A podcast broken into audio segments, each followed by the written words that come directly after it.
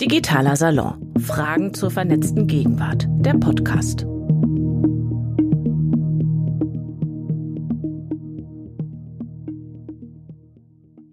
Herzlich willkommen und vielen Dank für die Einführung. Ähm, es ist das zweite Mal, dass der digitale Salon so über die nicht vorhandene Bühne geht ziemlich äh, neu und ungewohnt war das für mich beim ersten Mal. Ich weiß nicht, ihr habt jetzt vielleicht schon das Gefühl, boah, ist jetzt die tausendste Telco im privaten oder im beruflichen Bereich, die ihr in der oder in einer ähnlichen Weise macht.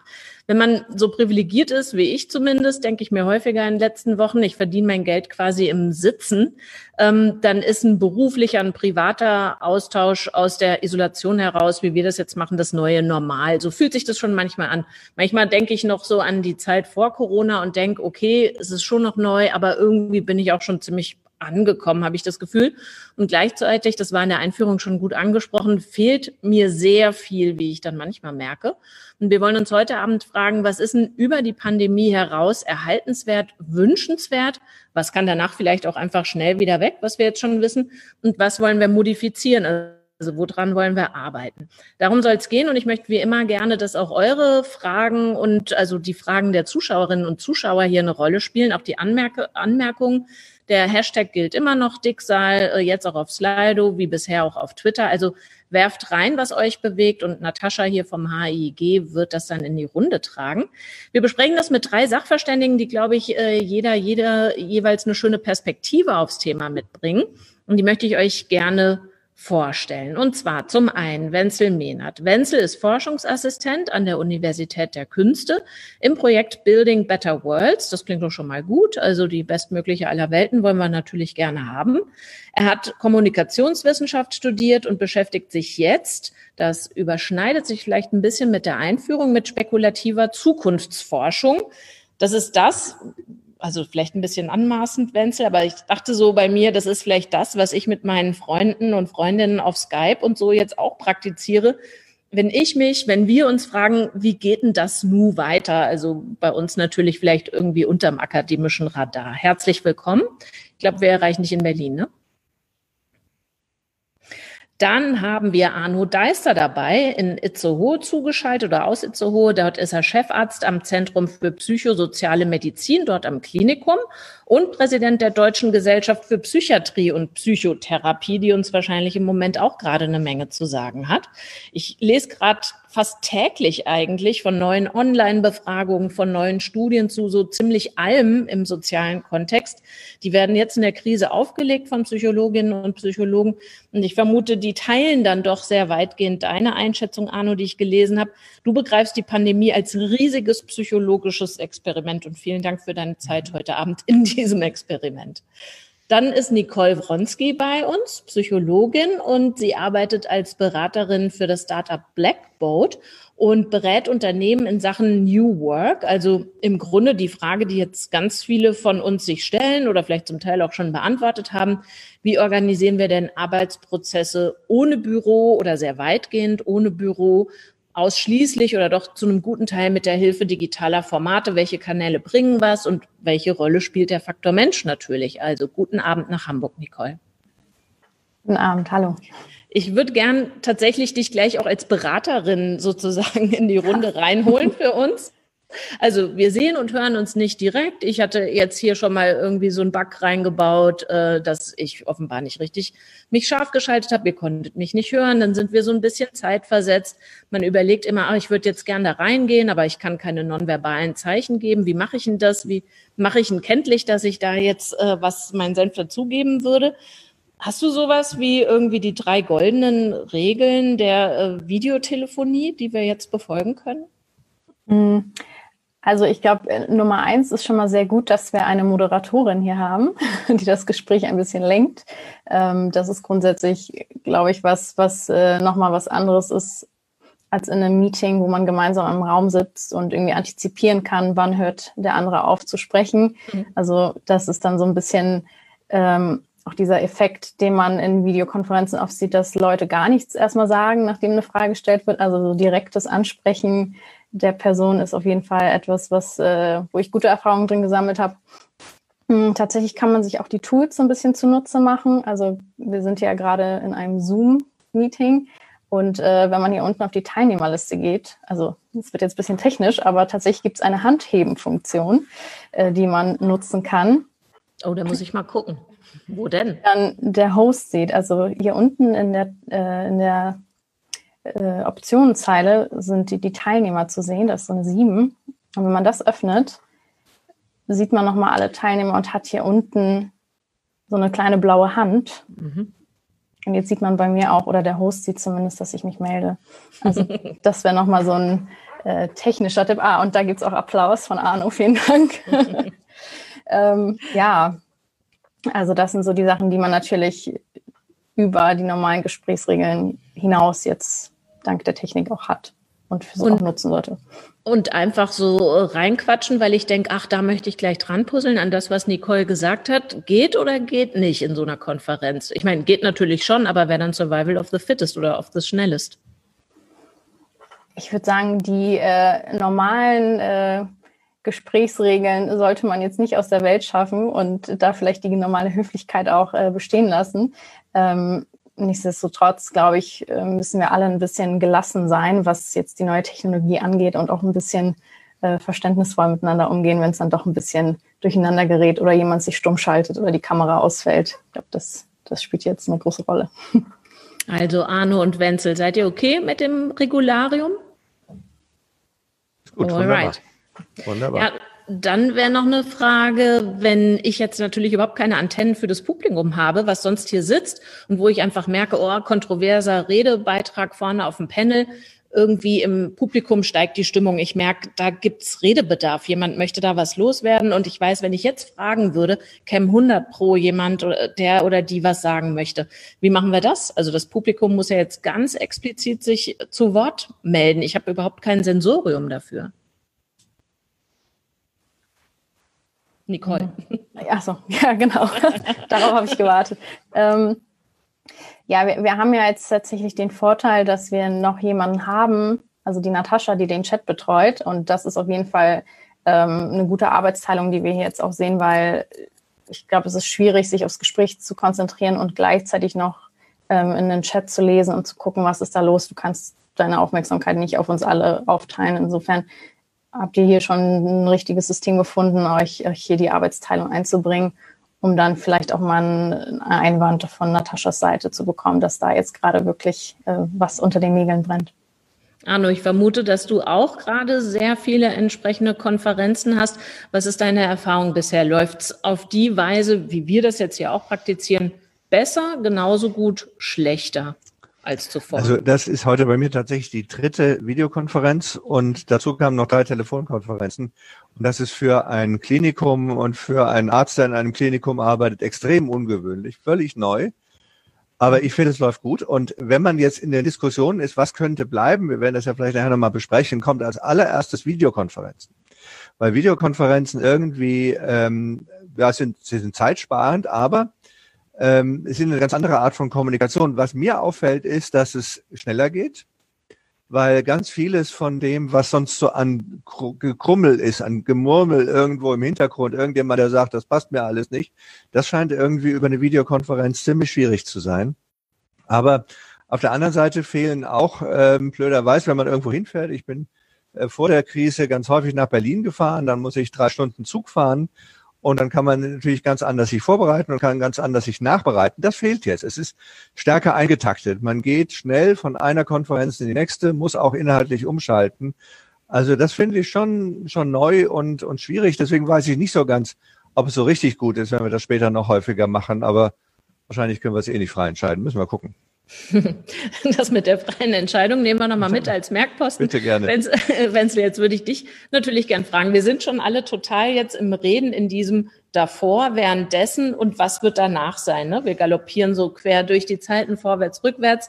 Stichwort spekulative Zukunft, also dein Spezialgebiet. Nehmen wir mal an, in zwölf Monaten, April 21, haben das HIG, die Kooperative, die Zuschauer und ich jede Menge Erfahrungen gesammelt mit diesem Tool und es ist ein Corona-Impfstoff da, ne? also äh, spekulative Zukunft. Wir alle sind immun oder können uns immunisieren. Bleiben wir dann im digitalen? Arno hat ja schon gerade gesagt, er sieht da durchaus viele Vorteile oder wollen wir uns dann wieder lauschig treffen, hier alle miteinander, die, die weiter weg wohnen, kommen eben im Zug angetuckert, danach trinken wir draußen auf der Terrasse noch was.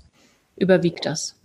Ich glaube sowohl als auch. Also was, was ich jetzt gerade merke, ist auch, dass diese Corona-Krise eine große Chance ist, dass wir die digitalen Tools, die wir sonst nie ausprobiert hätten, jetzt plötzlich mal ausprobieren und damit arbeiten. Also auf ganz vielen Ebenen. Ich kann es selber tatsächlich aus meiner, meinem Arbeitsalltag äh, schildern, also aus der Universität, wo ich arbeite, ähm, hat sich jetzt eine neue Plattform gebildet, wo die Möglichkeit besteht, dass Studierende fachbereichsübergreifend oder auch studiengangsübergreifend sich zusammentun können und auf digitalen, äh, über digitale Kanäle plötzlich neue Projekte anstoßen können. Das wäre theoretisch schon immer möglich gewesen. Und es wurde auch immer gefordert und gewünscht, aber es ist tatsächlich nie eingetreten. Jetzt gerade war es, das war wie so ein Stein des Anstoßens, den man sehen kann. Und äh, ich hoffe sehr, dass diese Strukturen auch beibehalten werden oder sich am besten noch ausbauen werden. Das wäre toll, wenn man das beibehalten könnte. Okay, also jetzt läuft gerade die Experimentierphase. Jeder greift mal in die Kiste und guckt, was ist drin, wie passt das für mich. Aber wovon hängt denn ab, welche Zukunft dann mal zur Gegenwart wird? Arno hat ja gerade schon gesagt, könnte sein, dass das gar nicht freiwillig ist, dass das gar nicht wir sind, die das zu entscheiden haben. Wäre auch nochmal eine Frage an dich, Wenzel. Naja, das haben wir schon, wir können das schon mit steuern natürlich und wir können das schon mit ein, äh, beeinflussen. Gerade wenn es, wenn wir über die Tools sprechen, ist die Frage, welche Tools sich institutionalisieren. Also mit welchen Tools werden wir weiterarbeiten, welche haben sich als gut bewährt und welche werden wir später wieder ablegen. Und ähm, wenn man jetzt auf einer anderen Ebene schaut, also vielleicht eher auf Regierungsebene oder auf Gesetzesgebungsebene, da gibt es natürlich auch Möglichkeiten, dass wir uns als äh, gegen die ein oder andere Zukunft wehren können oder beziehungsweise auch äh, in den Diskurs gehen können. Wenn man zum Beispiel sich den Diskurs aktuell anschaut, wo es um die sogenannte Corona-App geht. Das ist mhm. auch so ein Beispiel, wo jetzt eine mögliche Zukunft aufgezeigt wird, die mit digitalen Medien oder digitalen Überwachungstools, wenn man so möchte, wenn man den, äh, je nachdem, welcher Seite vom Diskurs man angehört, ähm, an uns rangetragen wird. Und wir können natürlich hier mitentscheiden, ist es eine, ist es eine Entwicklung, die wir wollen oder nicht. Von mhm. daher würde ich das nicht so pauschal ablehnen. Ne? Mhm. Arno, vielleicht kannst du noch mal ausführen, wieso du meinst, dass wir das nicht selbst zu entscheiden haben. Und dann würde mich im Anschluss auch noch mal Nicoles Meinung dazu interessieren. Naja, also ich sage mal, die oberflächliche Antwort wäre ja, wir haben auch das, was jetzt geschieht, nicht wirklich selbst entschieden. Aber ich will es mal vielleicht so ein bisschen grundsätzlicher sagen, weil das, was wir im Moment alle erleben, ist etwas, was wir überhaupt nicht mögen als Menschen, nämlich den Kontrollverlust. Äh, das ist ja im Bereich der Psychiatrie, der Psychologie ein ganz, ganz wesentlicher Punkt. Wir versuchen normalerweise die Situationen, die äh, wir haben und in denen wir uns befinden, zu kontrollieren. Da geht es nicht um die Kontrolle von Menschen, sondern um die Kontrolle erstmal von Situationen.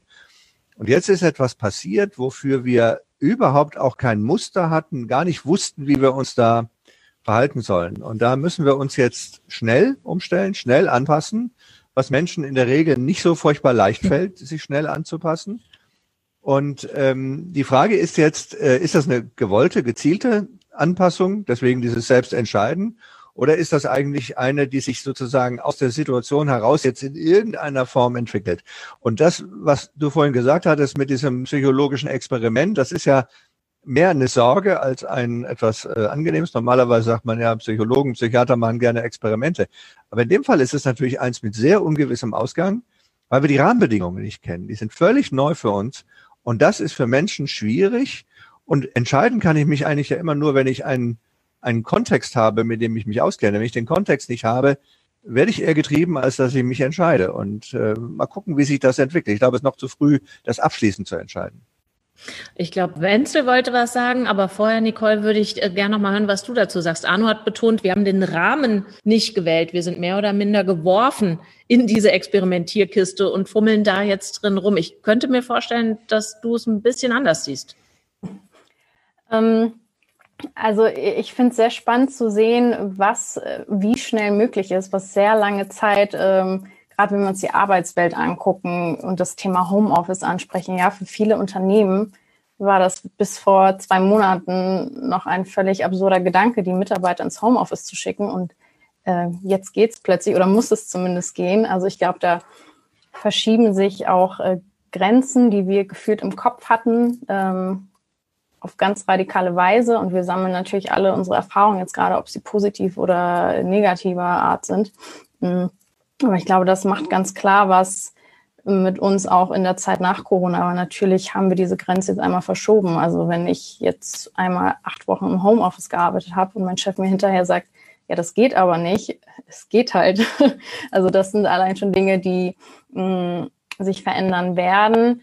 Gleichzeitig ähm, sehen wir auch an den Entwicklungen, äh, dass die Menschen trotzdem das Bedürfnis haben, auch sich wiederzusehen. Also ich denke gerade an diese äh, Mannheimer Corona-Studie, die auch immer reinspürt, äh, wie geht's den Leuten in Deutschland gerade, wie halten die sich auch an dieses Social Distancing. Und das wurde ja auch in den letzten Tagen wieder ein bisschen äh, ja, weniger, sag ich mal, dass die Leute sich wirklich zurückgehalten haben. Insofern spürt man da auch doch dieses Bedürfnis äh, nach Nähe zu anderen wieder, die, glaube ich, äh, sehr, ja, ein sehr großer Antrieb ist. Also das Bedürfnis nach Nähe gibt es, Wenzel, das sagt Nicole, aber es ist auch irgendwie ein Way of No Return. Das Bedürfnis nach Nähe gibt es auf jeden Fall, genau. Das wird uns, glaube ich, auch über die äh, digitalen Medien nicht genommen oder keine sinnvolle Alternative für gegeben. Ich würde mal sagen, sagen, da wird mir Arno sicherlich zustimmen. Um, ähm, was ich nochmal sagen wollte, ist zu dem Punkt, den Arno gerade auch aufgeworfen hat, wir haben keinen Referenzrahmen. Das ist ganz interessant an dieser Situation gerade, weil wir tatsächlich keine ähm, Vision dafür haben, wie es danach aussehen könnte. Also es gibt, wir, vor einer ganzen Weile hat Olaf Scholz zum Beispiel in meinem Interview gesagt, dass es hier keine, keine Vergleichbares gibt. Wenn wir uns die Diskurse angucken oder was für Metaphern rangezogen werden, dann wird immer von anderen Krisen gesprochen, die sind aber bei weitem nicht im Ansatz vergleichbar wie das, was wir hier gerade durchmachen. Das hat zum einen natürlich die Schwierigkeit, dass wir nicht wissen, wie sollen wir jetzt agieren, wie sollen wir jetzt eigentlich handeln in dieser neuen Situation, weil wir keine Vision, keine Narration, keine Erzählungen aus der Science Fiction zum Beispiel auch nicht haben. Ähm, zum anderen hat es aber den großen Vorteil, dass wir hier eine, eine sehr, sehr extrem offenen Zukunft gegenüberstehen, die wir selber mitgestalten können, sobald wir neue Visionen schaffen und gute Erzählungen dafür finden.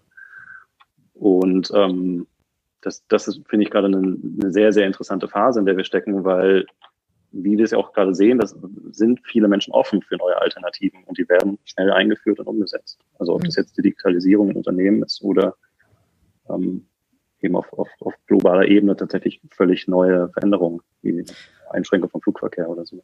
Wie könnte denn so eine positive Erzählung, wie du es gerade angedeutet hast, aussehen? Also wenn man jetzt nicht dauernd gucken will, oh Gott, oh Gott, sondern eher auf das, was ja eigentlich ganz gut läuft. Viele haben sich da, glaube ich, einigermaßen reingefummelt. Natürlich äh, können wir auch noch darauf zu sprechen kommen, was alles fehlt, was alles schwierig ist.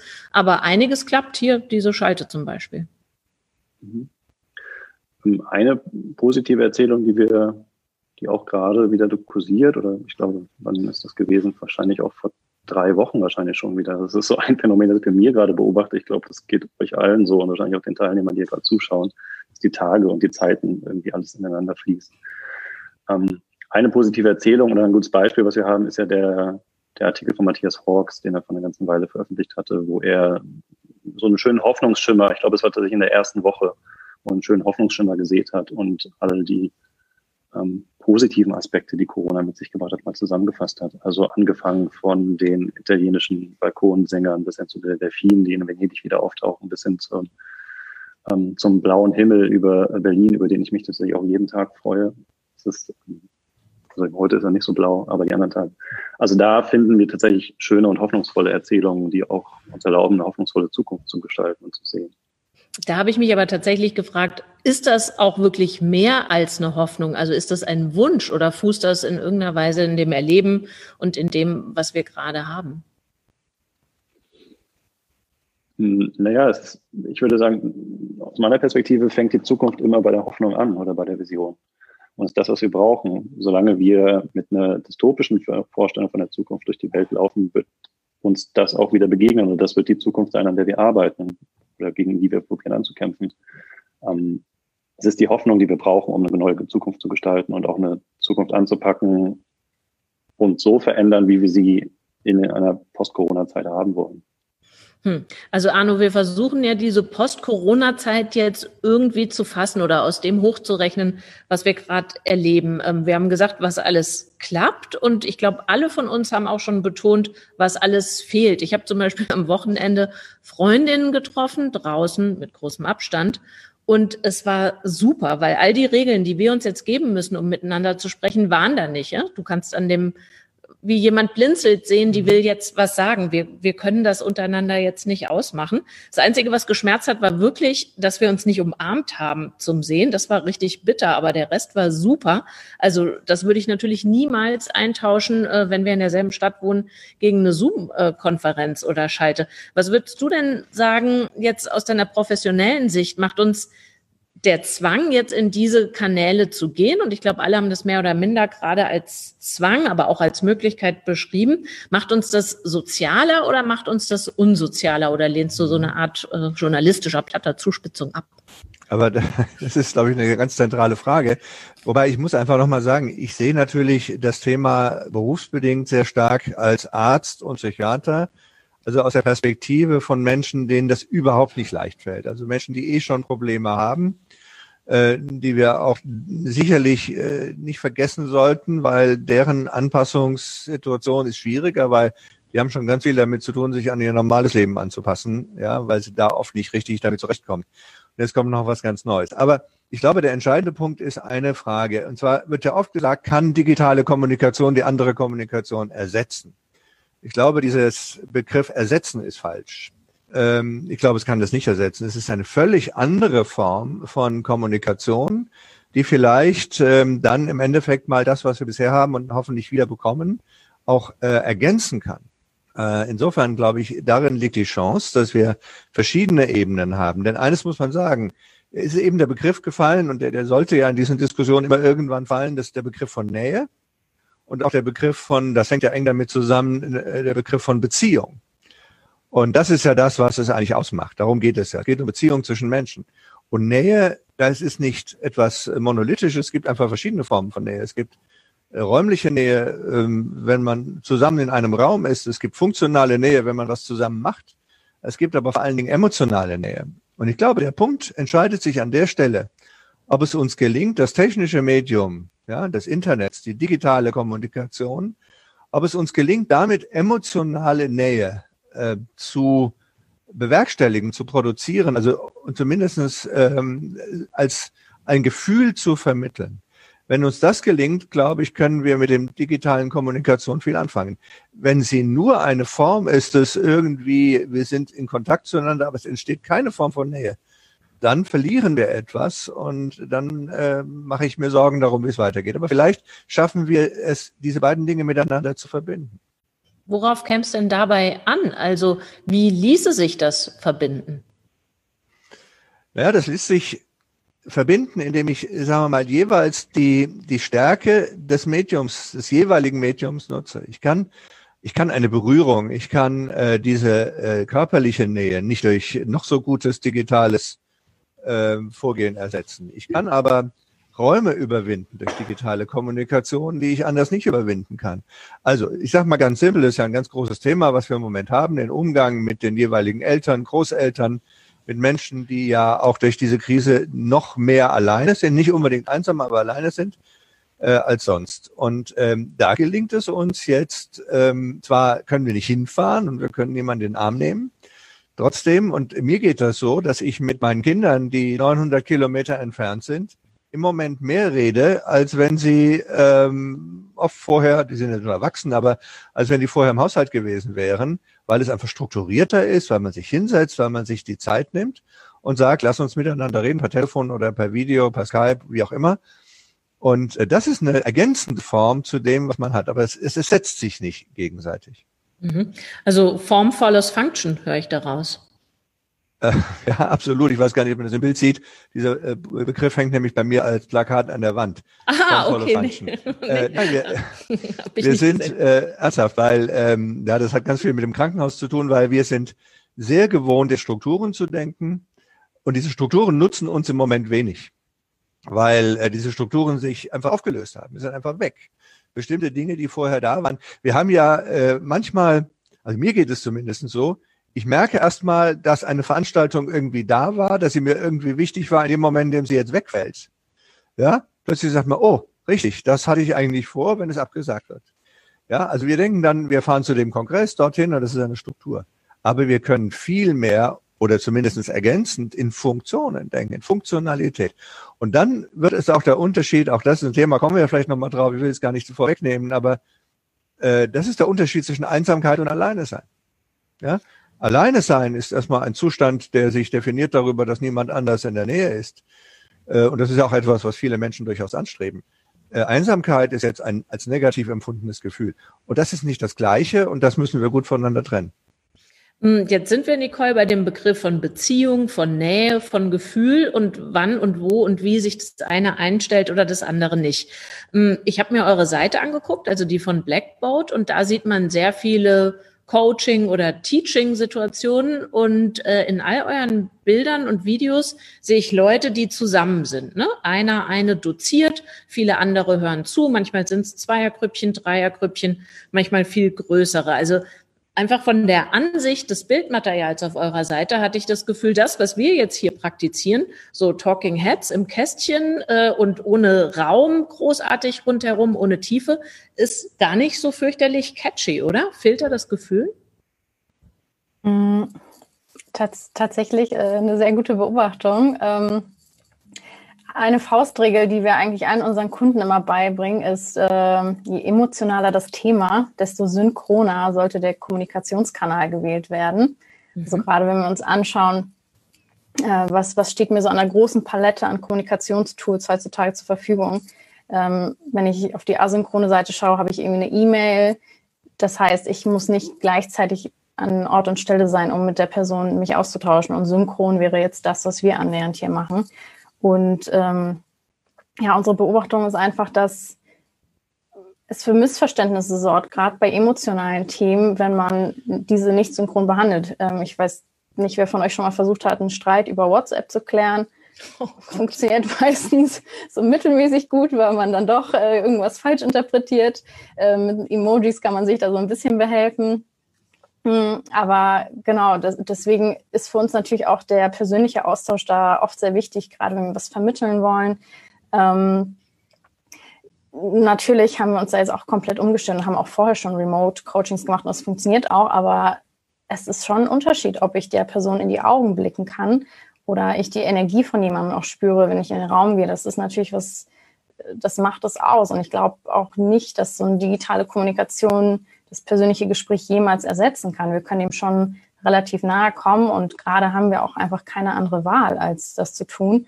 Und so eine Videokonferenz ermöglicht uns ja zumindest schon mal die Tonalität, Gestik und äh, Mimik mitzubekommen, was ähm, die Kommunikation schon mit vielen Attributen auch einfach anreichert, äh, die wir per Telefon oder per Chatnachricht nicht haben. Aber ich glaube nicht, dass wir es grundsätzlich komplett ersetzen können. Mhm. Also ich stimme dir absolut zu. Meine äh, übelsten Auseinandersetzungen mit Kolleginnen und Kollegen hatte ich durch Missverständnisse evoziert in E-Mails. Und das ist dann wirklich wahnsinnig unerfreulich. Aber jetzt sehe ich, dass sich Natascha reingeschaltet hat. Hallo. Ja, hallo, guten Abend. Es kam eine Frage rein von Christoph und zwar, wie könnte der Flurfunk informelle Informationen zum mhm. Beispiel an der Kaffeemaschine in einem Team oder Büro digital abgebildet werden? Hm, gute Frage, die habe ich mir tatsächlich auch gestellt. Nicole, du hast die Antwort oder lautet die Antwort gar nicht?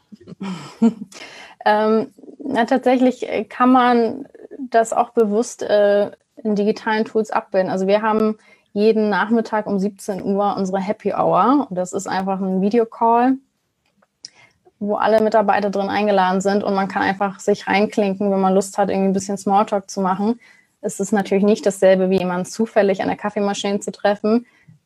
Aber auch hier haben wir diese Option aktuell nicht und deswegen ähm, ja, muss man sich da so mit so kleinen Tricks behelfen. Und das ist auf jeden Fall was, womit wir sehr gute Erfahrungen bei Blackboard gesammelt haben. Wenzel, bitte.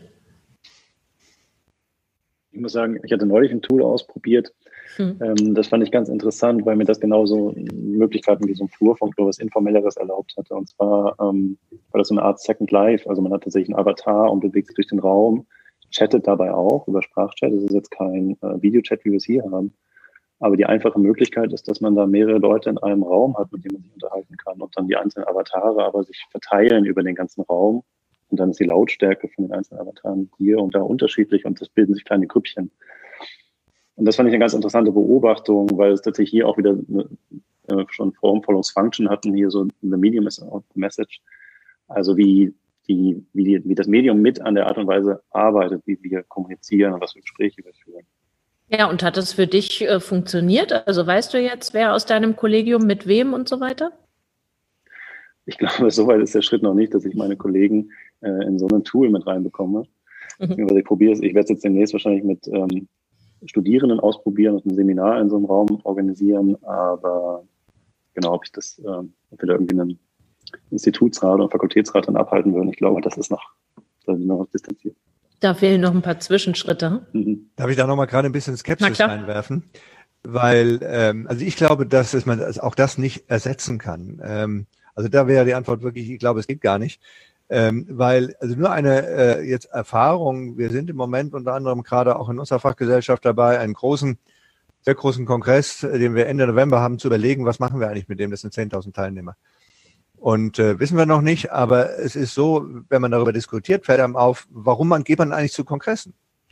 Ja, das ist ein Kongress, der hat fast 2000 Vorträge. Das kann man, die kann man sicherlich zu einem großen Teil abbilden im äh, man kann auch diskutieren, alles das. Aber dann sagen uns ganz viele, deswegen gehe ich da gar nicht hin. Ich gehe dafür hin wegen der Gespräche am Rande und dass ich andere Leute kennenlerne. Und äh, vielleicht noch mal gerade, also dieser soziale Aspekt und noch mal gerade eines reingepackt als Überlegung, weil da sind wir im Moment tatsächlich offiziell sozusagen dran zu überlegen, ob wir hier einen Vorstoß machen, etwas zu verändern. Wir reden von Social Distancing.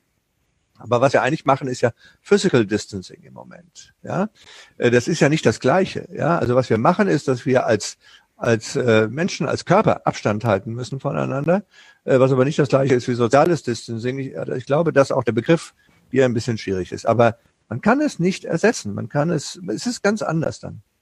Mhm. Habt ihr denn eine Idee? Also ich stelle mir vor, ihr sammelt jetzt Ideen. Äh, Gab es da schon Vorstöße, wie man eben genau das abbildet? Also so Kongresse enden ja gerne abends in irgendwelchen Gelagen. Man sieht sich zwischendrin an dem Buffet, wo dieser große Kaffeespender steht und so weiter. Also wie ihr das reinholt, dieses Connecten?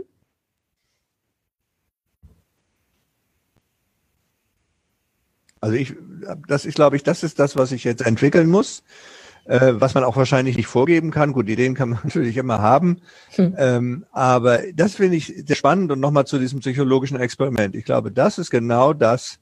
Gibt es nicht ganz neue Dinge, die sich entwickeln? Also ich muss, weil es ja vorhin gesagt hat, Nicole hat das gesagt, es ist extrem erstaunlich, was sich plötzlich alles entwickelt, wo vorher hunderte von Leuten gesagt hätten, geht gar nicht, kann man nicht machen. Ja, und zwar also in komplizierten Dingen wie, sagen wir mal, im Rechtssystem. Ja, plötzlich laufen Gerichtsverfahren ganz anders ab, wo es vorher ganz, ganz viele Gründe gegeben hätte, warum das alles nicht geht. Äh, wir können uns das gar nicht vorstellen. Und vielleicht liegt die Chance gerade darin, dass sich Dinge entwickeln, für die wir heute noch gar keine Ideen haben. Das fände ich persönlich eigentlich am spannendsten. Und äh, vielleicht müssen wir gerade auch, und das, da bin ich überrascht, auf Patienten hören. Also wenn ich Patienten wirklich schwer kranke Menschen sehe, die mit dieser Situation äh, auseinandersetzen, sich auseinandersetzen müssen, wo man denkt, die werden jetzt ja nur Probleme haben, dass die dann plötzlich sagen, oh, das ist gar nicht so schlecht. Da gibt es einige Dinge, die mir ganz gut gefallen. Und dann plötzlich auf Ideen kommen, die wahrscheinlich nicht wirklich umsetzbar sind, aber auf Ideen kommen, auf die, die ich auch bei langem Nachdenken zumindest nie gekommen wäre. Jetzt sind wir ja wirklich so auf dieser Grenze. Man merkt ja, es geht los mit dem Gestalten wollen. Also dessen, was jetzt so mehr oder minder über uns gekommen ist. Da gibt es jetzt verschiedene auch gesetzgeberische Vorstöße, das mal zu greifen, in eine Form zu bringen, in irgendeiner Weise zukunftsfest zu machen. Also Hubertus Heil, der Arbeitsminister, ist erst ein paar Tage alt, sein Vorstoß. Ähm, das, was jetzt so über uns gekommen ist, in Gesetzesform zu verbriefen als Arbeitnehmerrecht. Also Nicole hatte das, glaube ich, eingangs auch schon gesagt, dass ähm, die Arbeitgeber sich bisher gerne und häufig mit Händen und Füßen gewehrt haben gegen all das, was wir uns dann so ab Anfang Mitte März verordnet haben. Also da gibt's äh, zumindest so ein, so ein Umdenken auf kurze Zeit und der Arbeitsminister möchte das jetzt verstetigen. Würdest du, Wenzel, sagen, wäre eine gute Sache oder ist dir das schon wieder zu starr in der Form? Was genau meinst du jetzt? Die, also diese, den, den Vorschlag, den Hubertus Heil eingereicht hat? Genau, der es äh, dir, mir, uns allen ermöglichen soll, sozusagen ein Recht auf Homeoffice künftig zu mhm. haben. Ich finde den Vorschlag ehrlich gesagt super. Ich finde das, ähm, ich finde es total erstaunlich, als ich das gesehen habe, äh, war das wieder einer von diesen Momenten, wo ich mir dachte, es ist erstaunlich, dass solche Veränderungen jetzt in der Krise durchgebracht werden und vorgeschlagen werden oder angedacht werden auch nur. Ähm, finde ich ganz toll. Gibt es von dir, Nicole, äh, dazu noch eine Gegenmeinung? Ich vermute nicht. Du würdest auch sagen, ja, äh, sagen wir seit Jahren, oder? Ähm, ja, ich würde mich da gar nicht so unbedingt aufs Homeoffice versteifen. Ähm, also grundsätzlich ist für uns natürlich so die Idee der Selbstbestimmtheit, die auch neues Arbeiten ausmacht. Also wirklich auch selber zu entscheiden, wo möchte ich arbeiten und wo kann ich das, kann ich meine Aufgaben auch am besten erledigen. Und das kann zu Hause sein, aber das kann auch genauso gut im Büro sein. Insofern ist das, glaube ich, auch gerade so ein Aspekt, der viele das vielleicht auch in einem negativen Licht sehen lässt. Ich glaube, Arno hat das auch anfangs gesagt, dieser Kontrollverlust, nicht selber entscheiden zu können. Ich habe nicht die Autonomie, über meinen Arbeitsplatz zu entscheiden. Insofern äh, finde ich grundsätzlich das Recht auf Homeoffice äh, einen, guten Vorschlag. Aber trotzdem, äh, genau, sollte da jedem äh, auch die Entscheidung offen gelassen werden, wo letztendlich gearbeitet wird. Ich weiß, Natascha, es gibt eine Zuschauerfrage, aber trotzdem, Nicole, einmal möchte ich noch nachbohren. In dem Zusammenhang hat es sich in irgendeiner Weise überrascht, dass die Arbeitgeberverbände gleich gesagt haben, nee, Freunde, so nicht? Ähm, nee, überrascht mich tatsächlich nicht. Ähm, man sieht es ja jetzt auch, ähm, wenn man sich so anguckt, was für Technologie gerade so boomt. Also alles an Software, was so Überwachung von Tastatureingaben und äh, Browserverläufen ähm, abfragt, äh, boomt total gerade und wird äh, noch und nöcher gekauft. Also es scheint immer noch ein sehr hohes Kontrollbedürfnis bei auf Arbeitgeberseite zumindest äh, in manchen Bereichen zu geben und ja ein mangelndes Vertrauen eigentlich dem Arbeitnehmer gegenüber. Und ich finde es immer so erstaunlich, weil es nur weil ich körperlich im Büro bin, ich weiß nicht, was ihr so für Kollegen hattet früher mal, auch äh, das heißt nicht, dass man arbeitet, aber das äh, scheint immer noch ein sehr tief verankerter Gedanke zu sein dass äh, Anwesenheit im Büro äh, gleich Produktivität ist. Natascha, ich wollte dich nicht rausschmeißen. Ich habe dich hier kurz über den Bildschirm flackern sehen. Ich vermute mit einer Frage von einer Zuschauerin oder einem Zuschauer. Ja, genau. Ich dachte, ich mache nur während, während ich warte ähm, mein Video aus. ähm, aber ja, es kam eine Frage rein, vielleicht noch zu dem Aspekt vorher, ähm, dass eben durch New Work oder die besonders die Situation jetzt ähm, Privates und Berufliches ähm, verschwimmen. Und da hat jemand gefragt, wie man das verhindern kann, zum Beispiel abends jetzt nochmal die Mails zu checken oder sich eben ja dieser Entgrenzung so herzugeben. Danke. Und ich fürchte, die Antwort lautet Selbstdisziplin, Arno, oder? Naja, Selbstdisziplin ist ein Teil davon. Also äh, was, glaube ich, äh, ganz wichtig ist, und deswegen muss man es vielleicht auch in dem Zusammenhang mal ansprechen, ist Struktur ähm, dass wir, äh, also ganz am Anfang war jetzt mehrfach angesprochen, das Thema Kontrollverlust. Ähm, wofür ist das eigentlich da? Wofür brauche ich eigentlich Kontrolle von Situationen? Ich brauche das, um eine Struktur in eine Situation zu bekommen, um sie äh, in eine Situation, um etwas wiederherzustellen, was ich irgendwie kenne. Äh, man muss ja ganz simpel mal ähm, sich damit auseinandersetzen. Das Ganze ist ja eine Riesenaufgabe für unser Gehirn. Und unser Gehirn ist jetzt äh, nicht so wirklich gewohnt, digital irgendwie zu funktionieren. Also es funktioniert interessanterweise schon digital, aber es muss sich erst an solche Situationen mal gewöhnen.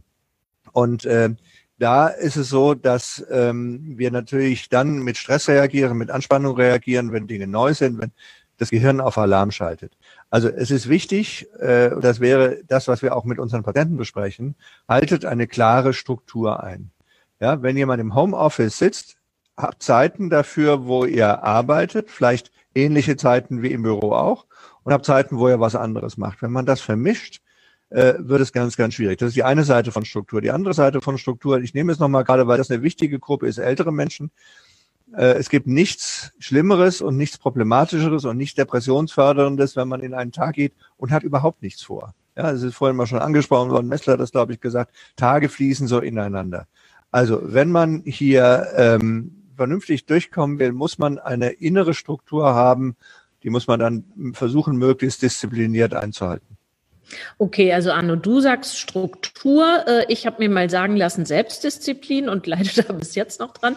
Nicole, dann würde ich gerne mal was von eurer Seite ähm, zitieren von Blackboat. Da lese ich nämlich tatsächlich, wir glauben, dass New Work eine selbstbestimmte und erfüllende Art zu arbeiten ist, welche die Trennung zwischen Arbeit und Privatleben verschwimmen lässt. Also die Frage, die Natascha reingebracht hat, habt ihr für euch schon total positiv beantwortet. Äh, verschwimmen ist doch super.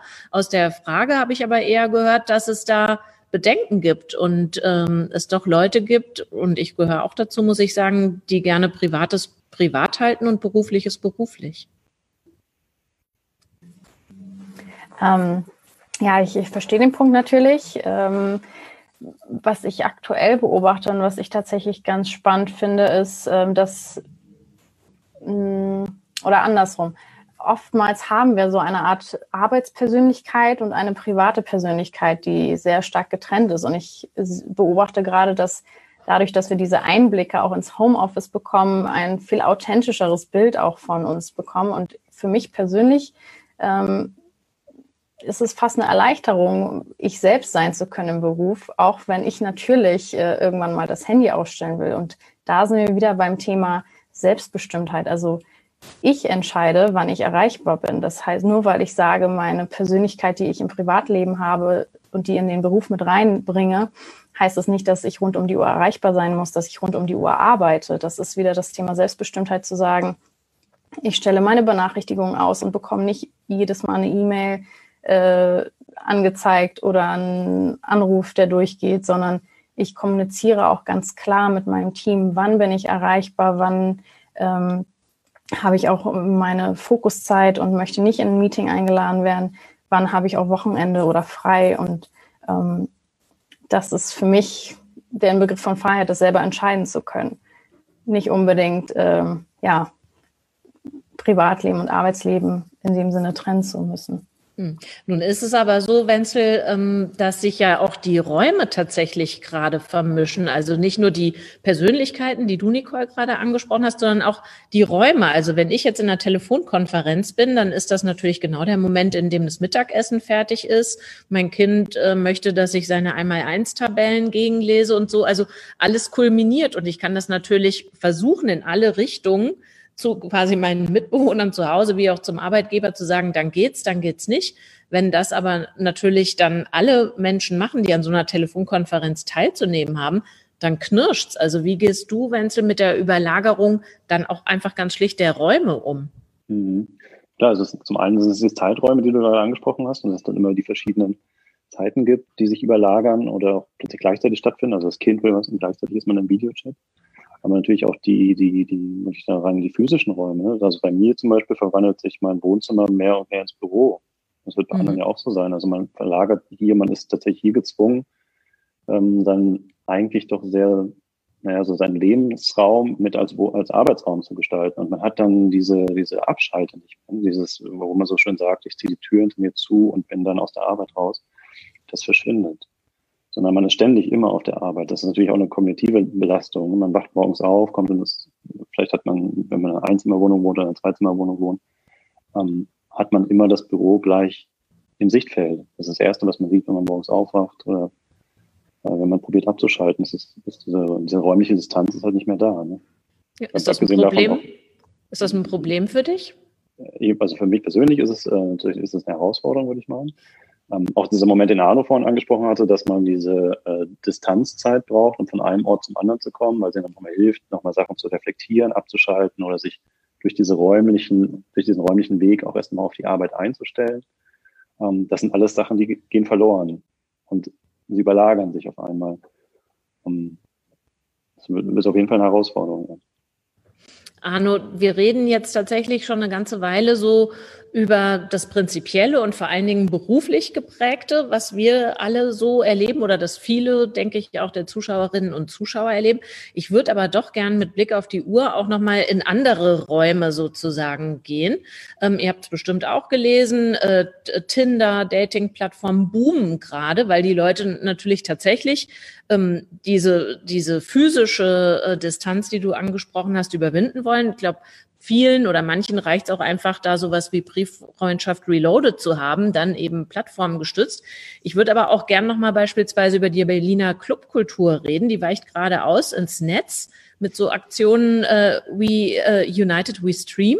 Ich habe da schon sehr geile Sachen gesehen und auch in Clubs reingeguckt, in die ich sonst vielleicht gar nicht so gegangen wäre. Also für mich total interessant, aber ich denke, das ist kein Ersatz für das, was fehlt. Wir haben ja vorhin schon drüber gesprochen, inwiefern wir Bekanntes erweitern oder aber ersetzen wollen.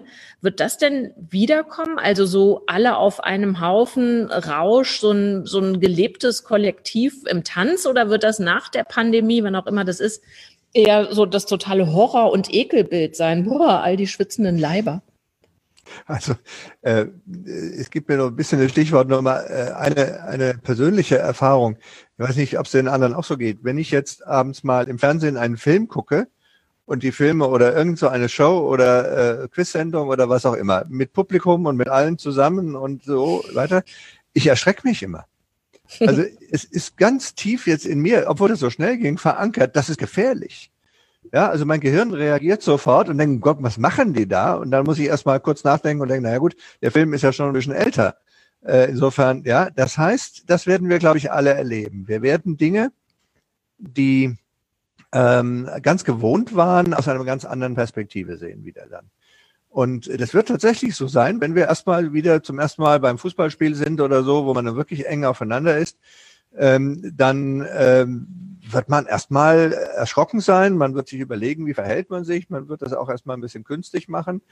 Und ob sich das dann wieder entwickelt, muss man gucken, was es an anderen Möglichkeiten des Bedürfnisses war, äh, gab und wie, wie ist ja diese eigentlich wahrgenommen worden. Also es ist dann wieder neu, aber das ist natürlich dann eine Chance, den Dingen auch einen anderen Wert zu geben. Und ich glaube, darum geht es dann im Endeffekt wir machen ja viele Dinge, die wir jetzt machen oder gemacht haben, völlig selbstverständlich. Wir treffen uns selbstverständlich mit anderen Leuten. Wir, wir können sie selbstverständlich, können körperlich auch nahe sein. Äh, und wir merken gar nicht mehr ein, wie großer Wert das ist. Was sich, glaube ich, verändern wird und was wir führen müssen, ist eine Wertediskussion. Und da kann man dann, wenn man diese Wertediskussion führt, sich versuchen, Dinge wieder einzuordnen, weil warum reden wir im Moment so viel um Fußball? Wir reden ja nicht darüber, über Fußball, wir reden ja nicht deshalb darüber, weil das Fußballspiel so unersetzlich wäre, sondern weil das ein, eine, eine Projektionsfläche ist für bestimmte Bedürfnisse, die der Mensch hat. Ja, und was, wie, wie geben wir in Zukunft Sportveranstaltungen oder wie auch immer einen Wert? Das, glaube ich, das wird die ganz spannende Aufgabe sein. Und das ist eine, ja, auch, auch, also ich will es nicht übertreiben, aber es ist ein Stück auch eine ethische Aufgabe. Ja, jetzt hast du aber meine Frage sozusagen mit deiner Gegenfrage beantwortet. Ich hatte eigentlich auf eine Antwort gehofft, dass du sagst, findet statt, findet nicht statt oder beim Fußballspiel alle nur noch mit Mundschutz und äh, drei Sitzen Abstand. Wie sieht das aus? Ja, ich würde es ja gerne beantworten, aber woher soll ich das wissen? Ja, äh, wir wissen es nicht, wann es zu Ende ist, also wie es ist, wenn es zu Ende ist. Das Problem ist, wir wissen wahrscheinlich noch gar nicht mal, es gibt ja auch nicht den Punkt, wo wir sagen, jetzt ist das zu Ende. Ja, es wird nicht abends die Nachrichten geben, wo die wir anmachen und dann ist die erste Meldung, jetzt ist die Krise zu Ende. Ja, so wird es ja nicht kommen. Auch wenn es eine Impfung gibt, werden nicht alle Menschen gleichzeitig geimpft werden und äh, das ist ganz unterschiedlich in jedem Teil der Welt und so weiter. Das heißt, das wird ein Prozess sein, dessen Ende offen ist. Ich komme nochmal auf das psychologische Experiment zurück, sorry. Aber das ist auch nur deshalb ein Experiment, weil es aus meiner Sicht ein Stück Ergebnis offen ist. Ergebnis offen vom Ergebnis. Was nicht offen ist, ist, dass es einen Prozess darstellt, der vielleicht dann das Entscheidende ist. Wie entwickeln wir uns in diesem Prozess hin zu einer wieder Alltag? Aber den Alltag, wie wir ihn hatten, den werden wir nicht wiederbekommen. Davon bin ich absolut überzeugt. Nicole und Wenzel, jetzt würde mich interessieren, wagt ihr die Prognose? Gibt es demnächst noch Clubnächte? Gibt es große Veranstaltungen? Fühlen die sich anders an? Oder wird dann so eine Staubschicht vielleicht von der Erinnerung geblasen und wir sind wieder zurück in dem alten Spiel. Also, wenn ich da kurz anschließen darf, also ähm, das, was Arno gerade beschrieben hatte, äh, ging mir beim Filmgucken genauso. Also es ist erstaunlich, wie schnell wir doch äh, diese Veränderung bei uns im Gehirn einspeichern und wie schnell wir damit dann durch die Welt laufen. Ich glaube, das wieder rauszukriegen, wird auch nicht so einfach. Also wenn es dann die, wenn die Clubs wieder aufmachen, werden wir genau wieder in diesen Situationen sein. Dann werden wir in der Schlange stehen und immer im Hinterkopf behalten, ist das nicht eigentlich hier falsch? Darf ich so nah an den Menschen dran stehen? Darf ich jetzt eigentlich so nah an jemand anders tanzen? Ich glaube, das wird eine Weile dauern, bis wir das, bis wir das wieder umschalten. Ähm, aber vielleicht nochmal zu den Clubnächten und auch hier zu den digitalen und den Partyräumen und so weiter. Was natürlich, was man hier beobachten kann, gerade bei den, ähm, bei dieser starken Digitalisierung von der Kommunikation oder auch von Lebensweisen und wer uns da ganz stark voraus ist, natürlich die Gamer-Szene, weil die machen das ja schon seit, seit Jahren. Und da gab es vor, ich glaube, einer Woche oder so, gab es ein sehr, sehr interessantes Ereignis, das ähm, zwar nicht die Clubnächte ersetzt, aber ganz gut ergänzt und neue Formen, neue Kreationen in Medien produziert. Und zwar war das der amerikanische Rapmusiker Travis Scott, der bei Fortnite Fortnite ist ein, ist ein Computerspiel, ähm, eins der größten tatsächlich weltweit gerade. ein Konzert gegeben hat und zwölf Millionen Zuschauer gleichzeitig da hatte. Also hier finden wir Alternativen oder werden zumindest mit Alternativen ähm, experimentiert. Und das, ist, das Konzert war sehr, sehr beeindruckend. Also ich kann es wirklich nur jedem empfehlen, sich da mal der YouTube-Aufnahme von anzugucken. Ähm, ich selbst habe es leider live nicht erlebt. Nicole, ja, das ist natürlich dann jetzt der Vorteil, dass man es dann einfach nochmal nachgucken kann. Nicole, würdest du da eine Prognose wagen, wie diese Alternative sagt, Wenzel aussieht? Arno hat es noch als ganz offene Frage formuliert. Siehst du da schon Konturen? Ja, ich muss dich, glaube ich, auch enttäuschen. Ich bin da auch sehr hin und her gerissen, ähm, weil ich tatsächlich auch äh, mich anschließen kann und auch diese selben Gefühle habe, wenn ich äh, auf der Straße bin und jemand nicht zwei, in zwei Meter Entfernung an mir vorbeigeht und ich mich frage, warum machst du das? Ähm, insofern, ich glaube, diese Verknüpfung von Nähe und Gefahr ist, ist tatsächlich was, was schon tief in uns drin sitzt.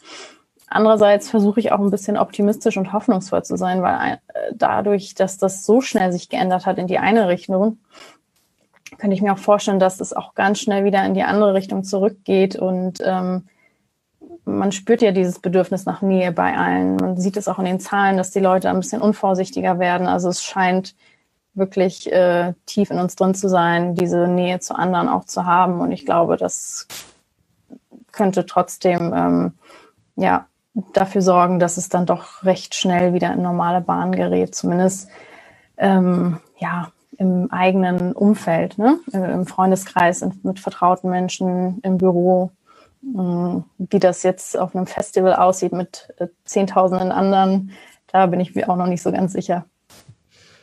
Ich würde gern noch mit euch weiter diskutieren, aber mit Blick auf die Uhr muss ich so langsam in den Landeanflug gehen. Ich würde doch noch mal versuchen, so eine Art Inventur zu machen. Ihr habt äh, alle in unterschiedlichen Worten, aber ich würde doch sagen, ähnlich gesagt, hm, das, was wir an Alternativen entwickeln und behalten wollen, müssen wir mal sehen. Ihr hattet unterschiedliche Beispiele, was ganz gut funktioniert, wo man zumindest ausweichen kann. Ob es ein vollwertiger Ersatz ist, ist dann die Frage, aber ist ja auch wiederum eine Frage der Bewertung. Gibt es denn vielleicht Sachen, wo ihr sagen würdet, also das kann auf jeden Fall weg? Also wenn wir jetzt einfach ausmisten, welche Formen und Strukturen brauchen wir nicht mehr? Und das ist eine Frage an euch alle. Also ich glaube schon, dass es, ja, es gibt eine ganz andere, also es gibt eine ganze Menge von Dingen, äh, die wir äh, so nicht mehr brauchen. Es fällt mir wirklich schwer, die jetzt so ganz konkret zu definieren, weil auch klar, da muss man erstmal ausprobieren, ob wir sie wirklich nicht, äh, nicht brauchen. Ähm, aber ähm, wir müssen sicherlich nicht also ich will es an einem Beispiel sagen, wir dürfen jetzt alle nicht ins Ausland reisen. Ähm, und wir haben alle so im Kopf, ähm, es ist nur dann Urlaub und es ist nur dann schön, wenn es weit weg ist, mit langem Flug und irgendwo ganz, ganz anders. Äh, das ist ganz fest drin und deswegen fahren wir dauernd äh, ziemlich hektisch durch die Gegend, weil wir meinen, nur da können wir uns äh, erholen. Äh, wenn es jetzt wie vielen geht, da gibt es Studien drüber. Ich habe es ja bei mir selber auch erlebt. Ich habe mich jetzt in meiner Umgebung viel mehr umgeguckt in den letzten Wochen und äh, habe festgestellt, dass es da auch ziemlich sehr schön ist. Und ähm, also, dass wir solche Dinge miteinander verbinden, nur wenn es weit weg ist, ist es schön und, und dann können wir uns erholen. Das kann weg. Und das geht auch anders. Okay, das kann weg. So eine tradierte Vorstellung von, was brauche ich, um zu entspannen. Was wäre es bei dir, Nicole? Was würdest du wegtun? Mhm. Also bei mir ist es tatsächlich dieses ähm, keine Schwächen sich einzugestehen oder dieses äh, immer stark und äh, zu sein und das nach außen auszustrahlen. Ich finde jetzt gerade, wo wir alle vor diesen Herausforderungen stehen und auch diese Einblicke bei jedem in, in den Haushalt bekommen, wo dann die Kinder irgendwie rumrennen und der Partner noch nebenan sitzt ähm, und man einfach nicht weiß, wie man äh, den Workload irgendwie des Tages fertig kriegen soll. Ich glaube, das ist eine ganz große Chance, da wirklich authentische Einblicke auch zu, zu unseren Mitmenschen zu bekommen und zu sehen, ähm, in was Herausforderungen sie kämpfen und da wirklich ähm, ja dieses sich verstellen und ähm, immer so ein schönes, perfektes Bild nach außen, was wir auch oft ins, in Social Media haben, wo dann irgendwie nicht der große Wäscheberg in der Ecke fotografiert wird, mhm. sondern irgendwie das tolle Essen, was man jetzt natürlich ganz entspannt und top gestylt äh, gezaubert hat. Also insofern glaube ich, so diese Echtheit wünsche ich mir, dass sie bleibt und dieses etwas ja, überperfekte und verstellte ist vielleicht etwas, was wir loswerden können auf Dauer. Also der Schutzpanzer darf auch weg. Und was wäre es bei dir, Wenzel? Ich glaube, bei mir wäre es auf jeden Fall die ständige Erreichbarkeit. Ich habe so ein bisschen das Gefühl, dass mit dem Homeoffice auch so eine Selbstverständlichkeit einhergeht, dass man, naja, man ist ja im Büro sozusagen. Das heißt, man ist auch dann erreichbar und äh, man kann E-Mails beantworten oder man kann schnell auf Nachrichten reagieren. Das war vorher auch schon ähnlich, aber es hat auf jeden Fall zugenommen.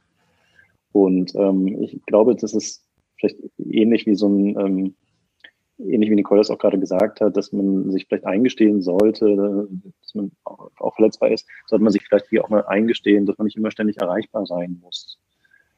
Ähm, sowohl bei einem selbst, aber auch bei dem Gegenüber, dass man auch von dem Gegenüber nicht immer, dass das Gegenüber auch nicht immer verlangt, immer ständig erreichbar zu sein, auch in meinem Homeoffice. Ich glaube, das, also das kann auf jeden Fall weg.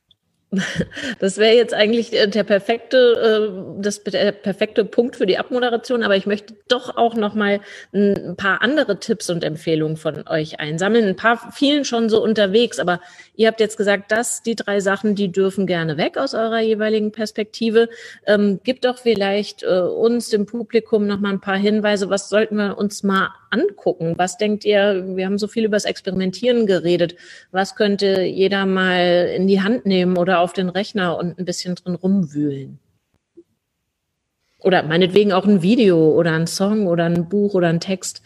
Was würdet ihr empfehlen, passt zu unserem Thema und zur Stunde? Ja. Ähm, ich kann einen Buchtipp tatsächlich geben. Das fand ich sehr gut. Das ist ein Buch von Juli C. in 2009 geschrieben. Das heißt Corpus Delicti mhm. ähm, was sehr, sehr gut auf unsere aktuelle Situation passt. Erschreckend gut, tatsächlich. Weil? Mhm, weil sie, sie schreibt es in der deutschen Gesellschaft, also es ist ein Science-Fiction-Roman, der ausnahmsweise aber eben nicht aus einer anderen Kultur schreibt. Ja, viele Science-Fiction-Romane schreiben über US-Amerika zum Beispiel. Sie schreibt es hier aus einer deutschen Perspektive. Dadurch ist es sehr, sehr nah. Und das Zweite ist, sie beschreibt eine Welt, in der ähm, Hygiene das oberste Gut ist, mhm. in der alles unter ähm, naja, alle, jeder andere Wert, jeder anderes Verlangen oder jede andere Sehnsucht tatsächlich der Hygiene untergestellt wird. Also man könnte sich vorstellen, mit nicht allzu viel Fantasie, dass genau diese Welt in Post-Corona-Zeit sein könnte. Nicole, was wäre deine Empfehlung? Wo sollten wir mal hingucken? Hm. Also was, was mich tatsächlich jetzt so die Tage auch beschäftigt hat, ist ähm, dieses ständige in Videokonferenzen sein und ähm, ständig in die Kamera zu gucken und sich selbst parallel noch anzugucken. Ich finde es auf Dauer sehr ermüdend. Insofern würde ich da vielleicht auch mal so ein bisschen anregen wollen, zu gucken und wirklich auch zu hinterfragen, wann brauche ich eigentlich wirklich den Austausch eins zu eins mit jemandem und wann reicht es mir vielleicht auch irgendwie eine Information asynchron auch zu verschicken und zu sagen, ich nutze jetzt vielleicht sowas wie Slack oder irgendeinen anderen Messenger-Dienst, Microsoft Teams oder meinetwegen auch die klassische E-Mail, um jetzt auch nicht den ganzen Tag vor diesen äh, Videokonferenzen zu sitzen. Also da vielleicht auch mal zu schauen, was ähm, ja, sind Möglichkeiten, da auch die Kommunikation mit anderen auch ein Stück weit zu gestalten jetzt aktuell. Also ein Plädoyer für den Text, wo wir doch seit Jahren gehört haben, wir werden alle immer visueller. Nicht pauschal. Also das ist wieder so die Frage, ne? Ist es ein emotionales Thema? Will ich mich jetzt streiten oder ist es vielleicht auch einfach was ganz Sachliches, äh, was ich so teilen kann und ähm, ja, mir Zeit spare, dem anderen Zeit und Energie spare und ähm, ja, vielleicht auch mal nicht auf dem Bildschirm starren muss. Vielleicht auch okay. einfach nur mal einen Brief schreibe. Ganz, ganz asynchron. Arno, was wäre dein Tipp? Was könnten wir uns mal überlegen, näher angucken? Also wir sollten uns mal näher angucken. Also ich würde es versuchen, wie ich oder wir andere dann eben jeweils mit Zeit umgehen. Äh, ein ähm, wie großes Gut das ist mit der Zeit haben. Man wird ja manchmal gefragt, hast du jetzt eigentlich mehr Zeit oder weniger Zeit? Das ist äh, ganz eigenartig. Man hat irgendwie einmal mehr Zeit, aber gleichzeitig auch weniger Zeit. Also es fallen viele Dinge weg. Trotzdem hat man jetzt nicht nicht Leerlauf oder ich habe den nicht. Also wir sollten uns mehr angucken, äh, wofür ist Zeit eigentlich gut, wo können wir Zeit nutzen, weil wir können überhaupt nicht mehr sicher sein, dass wir Dinge nach hinten schieben können. Ja? Äh, wenn man jetzt äh, vor einigen Monaten gesagt hat, das mache ich Mitte des Jahres, da besuche ich endlich mal dieses Fußballspiel, wo ich immer schon hingehen wollte, stellt mhm. man jetzt erschreckt fest, geht gar nicht. Also wir müssen wirklich gucken, wie gehen wir mit unserer Zeit, die wir jetzt aktuell einfach zur Verfügung haben, wie gehen wir damit sinnvoll um. Vielen Dank euch dreien für das gemeinsame Wundern, aber auch äh, für das Worte dafür finden und natürlich für eure Zeit. Und vielen Dank allen, die zugeschaut haben und allen, die Fragen reingebracht haben. Hat mir viel Spaß gemacht und ich hoffe und versuche davon einiges mitzunehmen in die nächsten Wochen oder Stichwort Zeit. Wir wissen ja nicht Monate, keine Ahnung. Wir werden sehen. Vielen Dank euch.